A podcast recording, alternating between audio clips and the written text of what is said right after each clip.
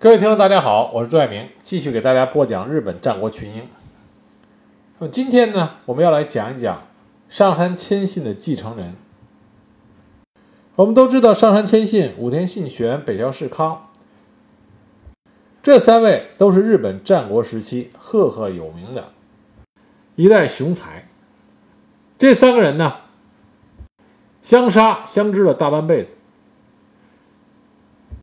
很难说谁胜谁负，但是在他们的身后，如果从他们的继承人来说的话，那么胜利者只有一个人，这个人呢就是上杉谦信。因为上杉谦信，他尽管没有指定他的继承人，但是最终继承他位置的上杉景胜，就是上杉谦信一手培养出来的。那么与武田家和北条家相比，上杉景胜不仅继承了上杉谦信留给他的越后和上杉家，并且呢，最终达到了并不亚于他的养父上杉谦信的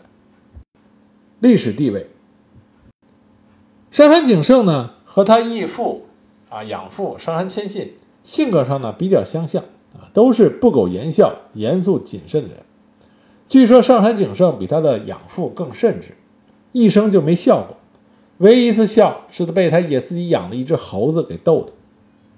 史料上说啊，上杉景胜这个人豪迈大胆，在战阵之上，前面兵戈相交，箭矢如雨，喊杀声震天的时候，他仍然可以躺在自己的营帐之内，鼾声如雷。据说他率领。他的军队上落的时候，军列之中不闻咳声啊，听不见咳嗽的声音，只有人马行军的整齐的刷刷声。上山家的士卒害怕景胜啊，害怕上山景胜尤胜于敌，比害怕敌人还要更害怕上山景胜这位主君。但是上山景胜呢，和他的养父上山谦信有一个很大的不同。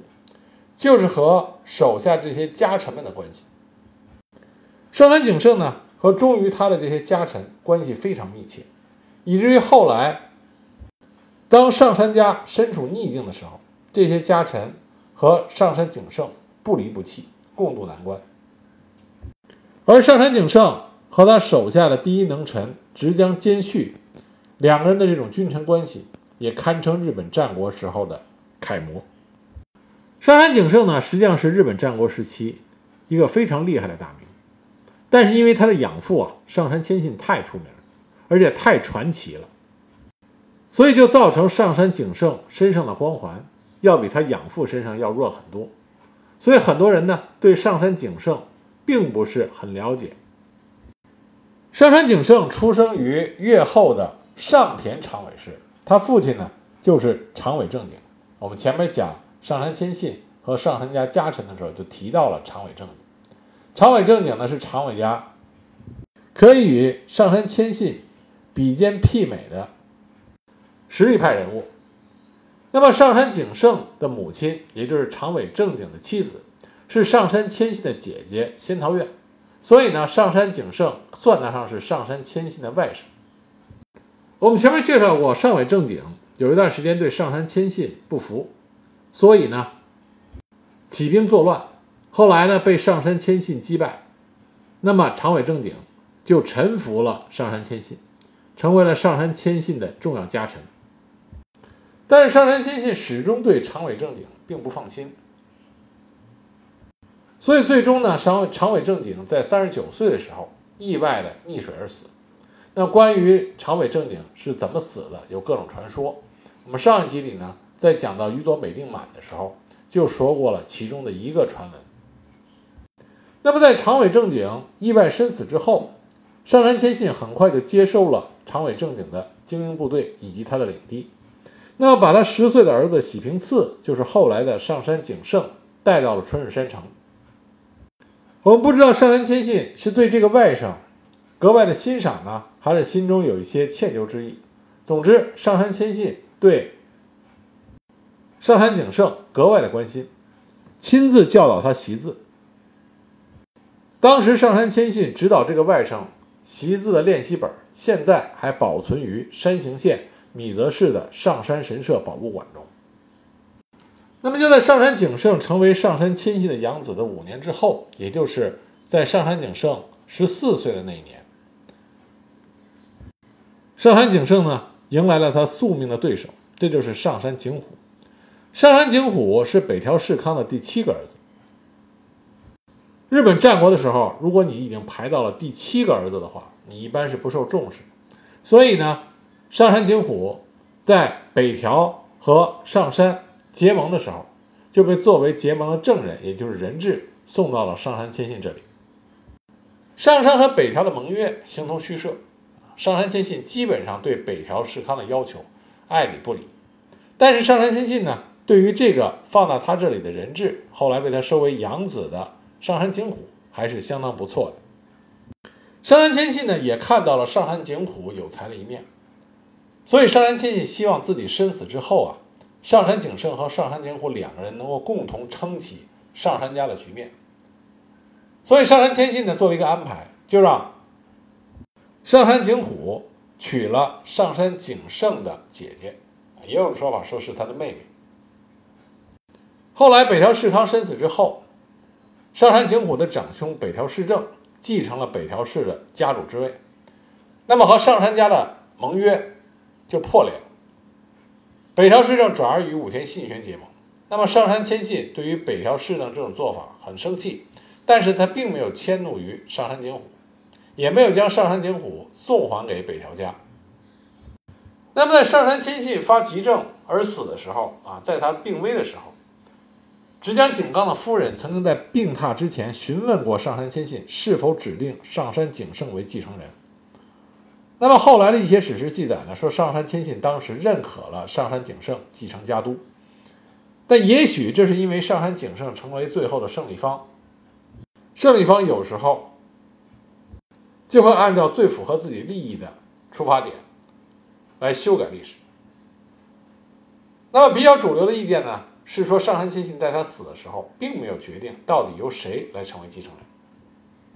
因为这两个养子啊。上杉谦信应该都非常喜爱，也都非常看重。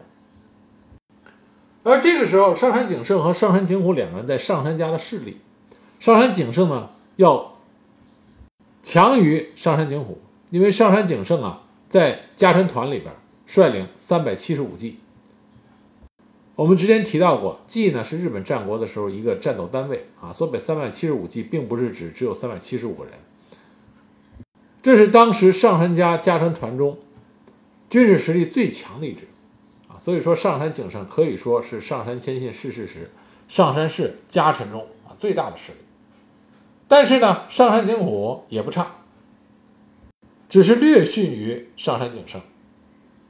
那么两个实力相近的人想争夺家主之位，自然就引发了一场动乱。在上杉谦信去世仅九天之后，上杉景胜就开始了行动。他对外宣称呢，得到了上杉谦信的遗言，所以他迅速占领了春日山城的本丸。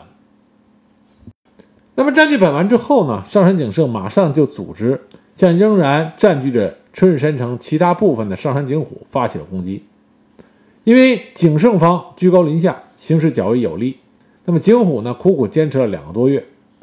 在这两个月中。双方面除了在城内交战以外，更主要的是分别拉拢上杉谦信时代的家臣以及从属国众们站在自己的这一边。那再有一个拉拢呢，就是外援。但是从外援的角度来说，上杉景胜处于劣势，因为上杉景虎是出身于北条家，所以北条家上杉景胜是指望不上。而这个时候武田家又和北条家属于盟友状态，所以从对于上杉景胜来说，上杉家外部的一个北条家，一个武田家，两个强大的势力，他谁也指望不上。那么上杉景虎呢，则处于一个非常有利的状态，他马上就向北条氏以及武田家申请援军。这个时候，经过两个多月的抵抗，上杉景虎已经觉得在春日山城里边啊，婉转啊挽回不了局面了，所以就从春日山城退出去了。进入到前关东管领上山县政的居馆御馆。那么这兄弟俩相争，上杉家其他的家臣就要选择站队。支援啊，支持上杉景胜的，主要是他原来出身地上田所在的地区。这周边的领主自然全部都是支持上杉景胜的。那么支持上杉景虎的呢，基本上是当时领主们靠近北条家这一侧，那么都支持上杉景虎。既然谁也臣服不了谁，那么只能是大打出手。所以双方面呢，就在春日山城和玉馆中间连场交战。也不知道是不是因为上杉景虎的名字里有个虎字，上杉景虎攻势极猛。但是呢，上杉景胜他的名字里有个胜，胜利的胜，所以呢，前两次交战都是上杉景胜将上杉景虎的进攻击退，取得了小胜。但是上杉景胜的战略态势并不乐观，因为围绕着春日山城的几座交通要道啊，比如说交尾城、元毛城。奇池城和知丰城都掌握在了上山景虎的手中，这就使得春日山城陷入一种孤立的状况。形势对于上山景胜来说啊很不利。那北条氏呢？北条氏政这个时候呢，因为其他的事情没有办法直接派兵来支援他弟弟，所以呢，他就请求武田胜赖啊，与他结盟的武田胜赖派遣大军。去援助上山景虎，武田胜赖呢就派遣了两万大军，进至到信越国境的附近。那眼看着上山景胜就陷入到了一个绝境，因为他本来呢实力只是略优于上山景虎，但现在上山景虎已经得到了北条家的支持，又得到了武田胜赖的支持，那上山景胜已经完全的处于了劣劣势，陷入了重重包围，怎么办？上杉景胜非常冷静，他想了半天，想出了一个置于死地而后生的办法，就是谋求与武田胜赖结盟。这在当时来看几乎是不可能的，因为武田胜赖刚刚娶了北条氏康的第六个女儿桂林院为继室，这才和北条家化干戈为玉帛啊，结下了盟约。而上杉景胜。他也非常敏锐的看到了武田家和北条家这份盟约的脆弱性。他知道，在武田胜赖的内心深处，武田胜赖绝不想让上杉景虎执掌上杉家，因为这样的话，上杉景虎这个出身于北条家的北条氏政的弟弟，就能够和北条家一起啊，上杉家和北条家共同联手，这样的话，对于武田家来说是极度不利。正是因为看清楚了这一点，上杉景胜提出了三项同盟条件：一、将上野割让给武田方；二、迎娶武田胜赖的妹妹，两家结为姻亲；三是献上黄金五十枚。现在很多人都批评说，武田胜赖当时看中了贪财，看中了这黄金五十枚，和上杉景胜结盟，走出了错误的一步。其实这是不合理，也是不正确的一种说法。武田胜赖实际上是做了一次极其重要但是非常艰难的权衡。他深刻的知道，如果他和上山景胜结盟的话，那立刻就会和北条氏政翻脸。但是如果他和上山景虎结盟的话，那么最终他将面对的是上山家和北条家联手对他的施压。所以武田胜赖这个时候呢，做了一个。看似后来看似很愚蠢，但是在当时是不得已的决定，就是和上山景胜结盟，但是尽量化解上山景胜和上山景虎的关系，这样呢就可以使上山家不会彻底的倒向北条家，同时上山家的内部始终处于一种微妙的平衡状态，无暇对武田家施压。但这个呀是一个技术活啊，一般人都做不好，武田胜赖更做不好。我们可以看到后来的发展，武田胜赖的想法就是说，他想两不相帮，能够促使上山景胜和上山景虎的和解。他告诉上山景胜，我会派出一支部队去支援上山景虎，同时他也明确的告诉上山景胜。我会同意北条军通过武田家的领地前往越后支持上杉景虎，但是在双方面发生正面碰撞的时候，武田军将两不相帮。武田胜赖的这个选择，从战略上来讲是最佳方案，但是从战术，也就是具体实施来讲，难度太大了。在整个这场运作中，得益最大的实际上就是上杉景胜。上杉景胜得到了武田胜赖的同意结盟之后，那么上杉景胜呢就没有了武田家两万大军的压力，他迅速的调整了自己的兵力，对上杉景虎占据的春日山城周边的这些要地进行了攻击，那么很快呢就拿下了这些要地，使得春日山城与上田、中郡、下郡等地的联络恢复，这样的话，春日山城包围网彻底瓦解。而反过来呢，上杉景胜呢掐断了上杉景虎的玉馆和中郡地区的联络线，将上杉景虎孤立于玉馆。而这个时候，武田胜赖率领的大军进至到春日山城城下，然后武田胜赖就告诉上杉景胜和上杉景虎：“我是来给你们俩调停的，希望你们俩能够和睦，不要再兄弟相残。”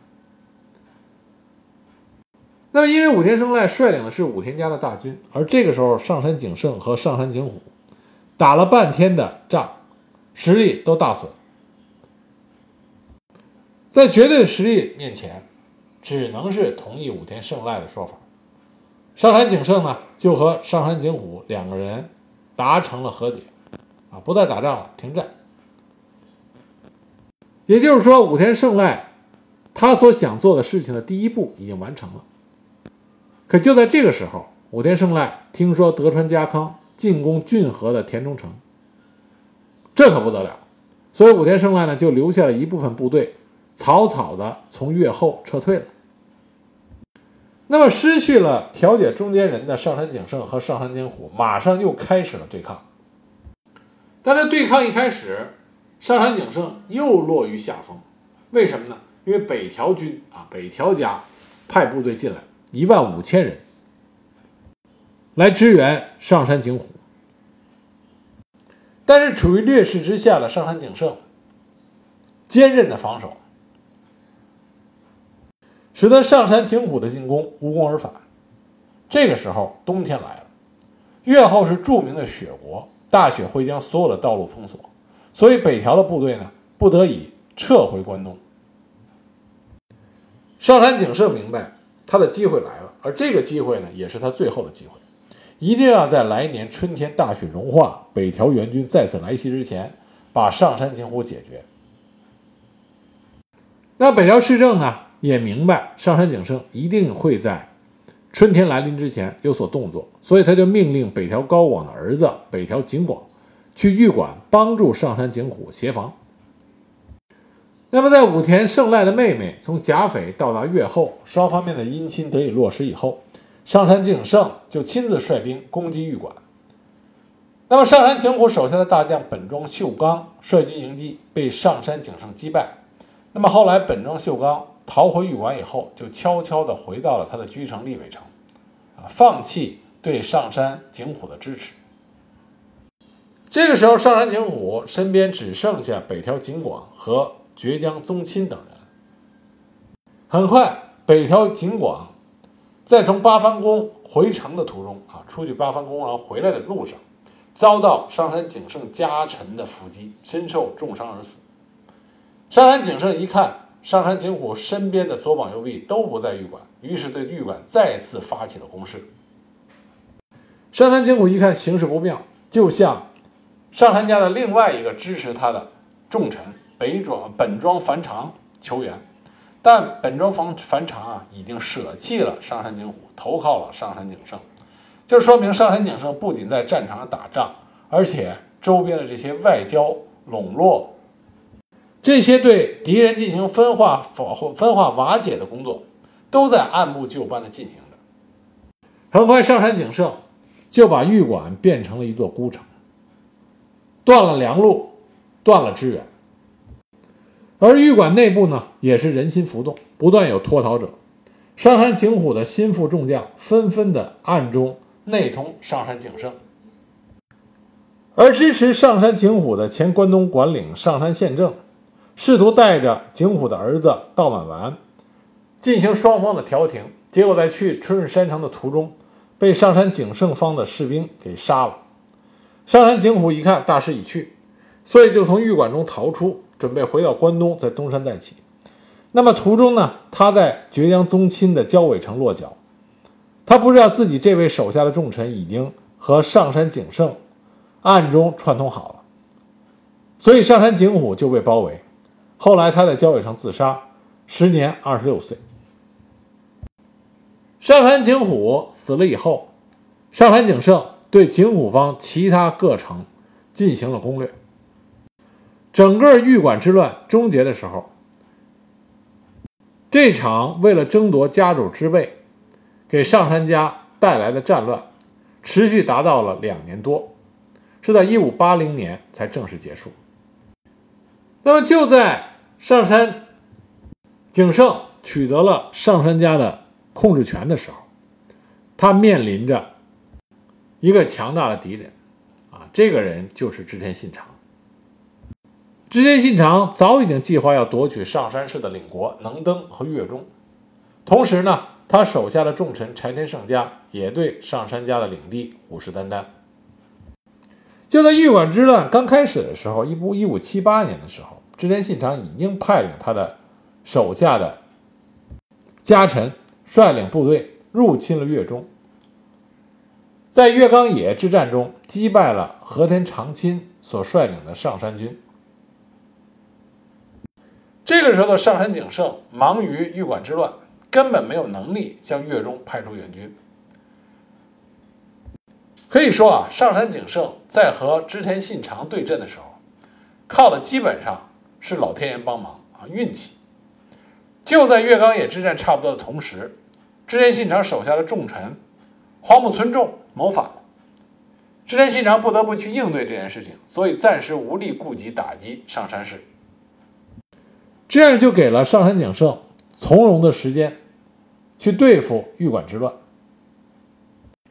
那么玉馆之乱之中呢，上杉景胜和武田胜赖武田家结了盟。那么北条氏政因为上杉景虎他亲弟弟的死，非常的生气。那么北条氏政就转向与德川家康和织田信长结盟。这意味着上杉景胜刚刚当上上杉家的家主，掌控上杉家的全局。但是他面对的形势更加的险恶。那么就在玉馆之乱刚刚终结的三个月之后，上杉景胜出兵越中去支援和田长亲。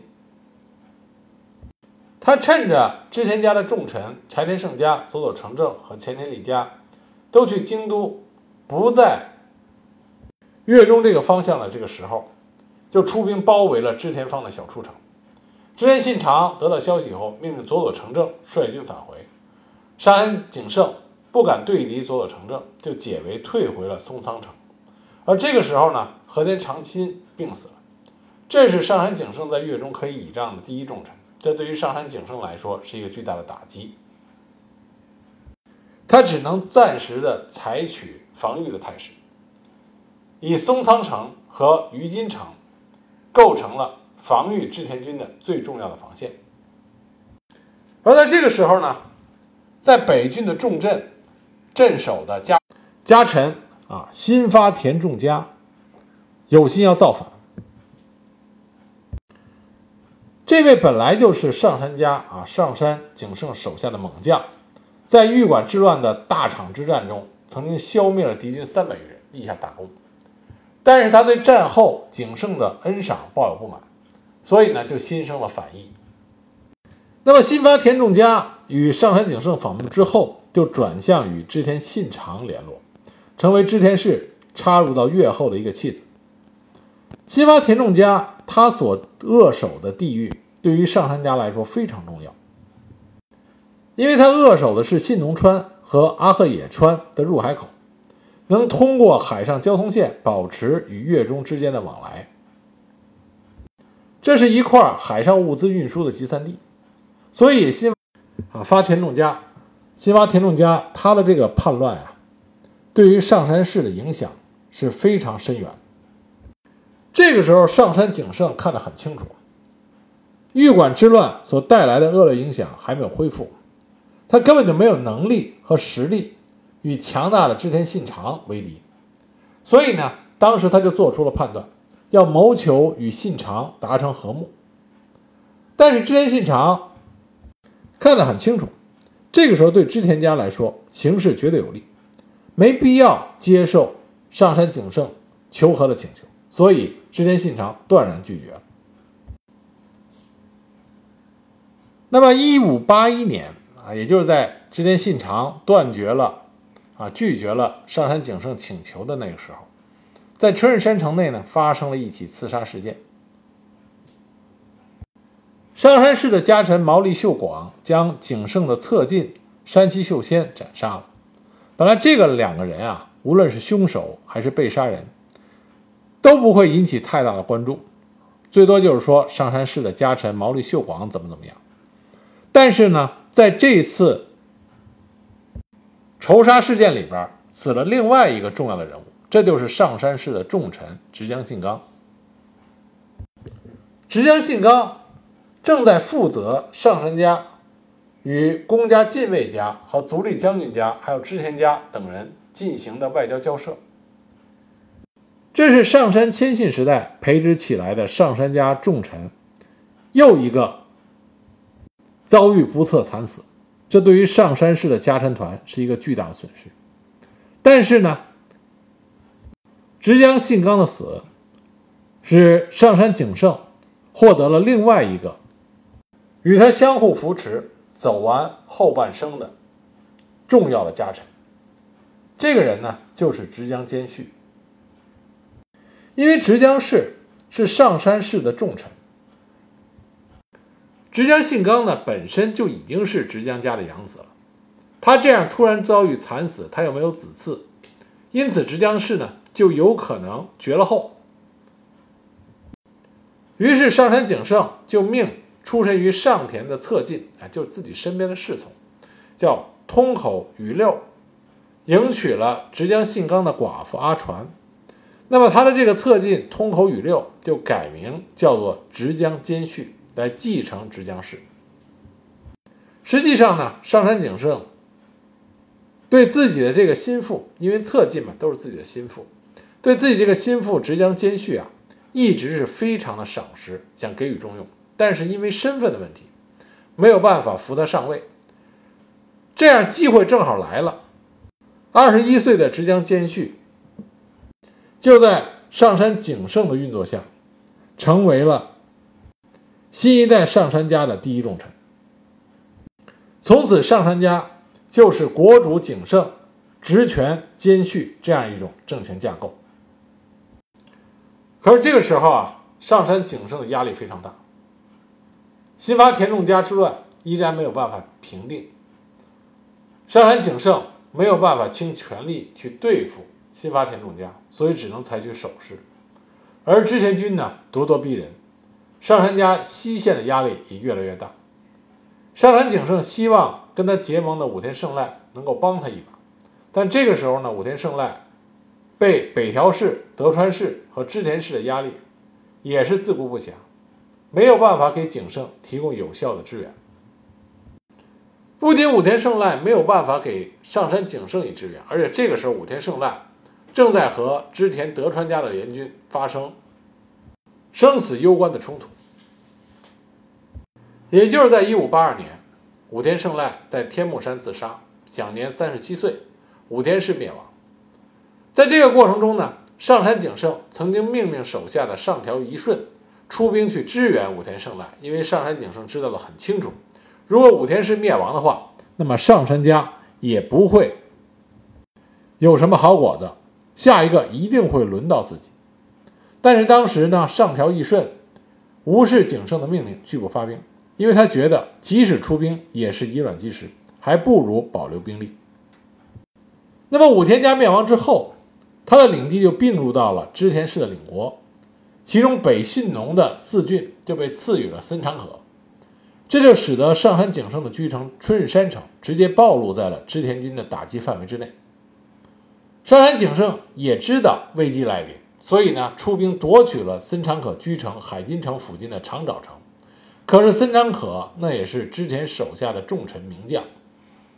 很快就又夺回了长沼城。而在月中呢，柴田胜家、前田利家等人率军包围了月中的要冲于金城和松仓城。上杉景胜想派兵去增援月中，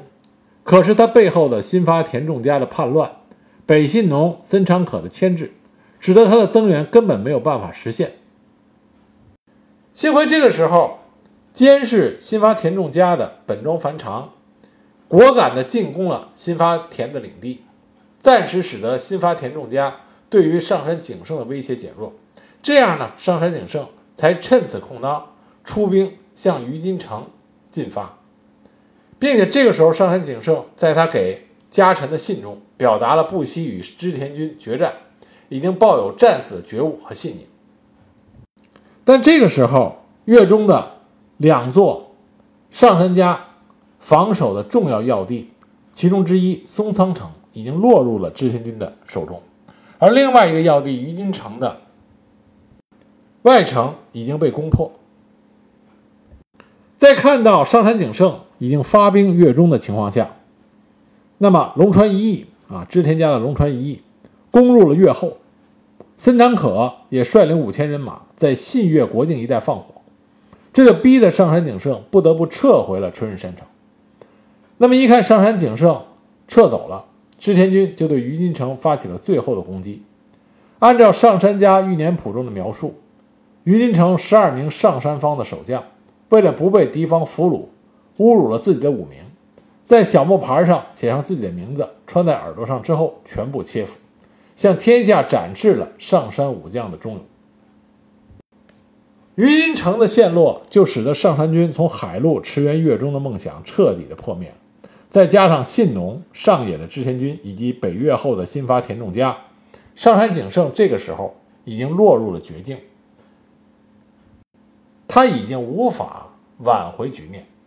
距离他的灭亡已经不远。可就在这个时候，老天爷。用他的手保住了上杉景胜。明智光秀造反，将织田信长杀死于本能寺。那么织田信长的突然死亡，就使得织田家的各重臣纷纷的撤兵，准备去争夺织田家权力的宝座和地盘。